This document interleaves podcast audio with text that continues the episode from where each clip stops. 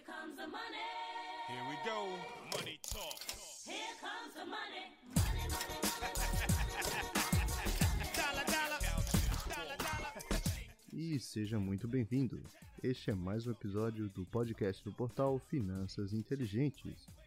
Este podcast também é feito em parceria com o grupo de líderes empresariais aqui do estado de Santa Catarina. Hoje é sexta-feira, dia 15 de outubro de 2021.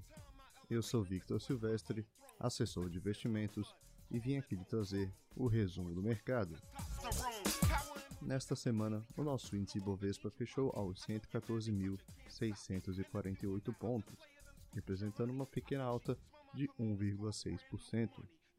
Já o IFIX, o índice dos fundos imobiliários, fechou cotado aos 2.743 pontos, representando uma alta de 1%.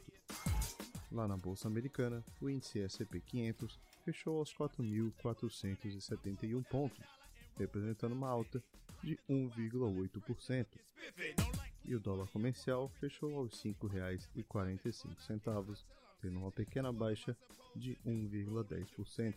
in them pockets till I'm stacking. Na maior alta da semana ficaram as ações do grupo Pão de Açúcar. Com 25,8% de valorização, os papéis fecharam aos R$ 30,96. Know where they go. E do outro lado da moeda, as ações que mais perderam valor foram as da Amélios.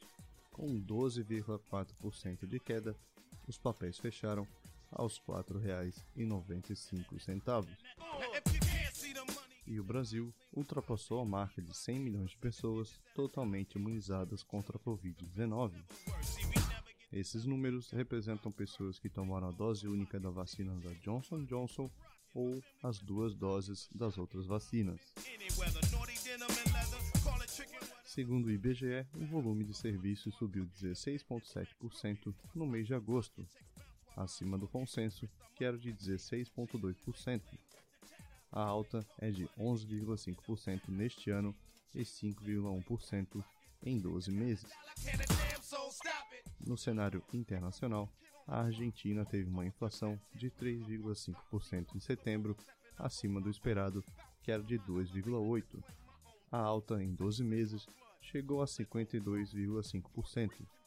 O governo anunciou congelamento dos preços para tentar conter a alta da inflação.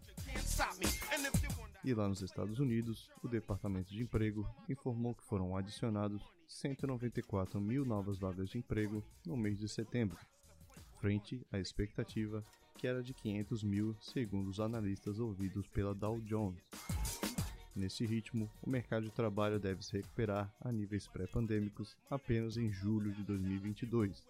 A taxa de desemprego caiu para 4,8% total da população ativa. I'm in fun. I can't tell till I'm 60. Na semana que vem teremos boletim focos do Banco Central e os estoques de petróleo bruto dos Estados Unidos na quinta-feira. Esses foram os destaques para esta semana. Nos siga nas redes sociais no arroba Finanças Inteligentes. Me siga também no arroba o Victor Silvestre. Eu lhe desejo uma boa noite, um ótimo final de semana e a gente se vê no próximo episódio.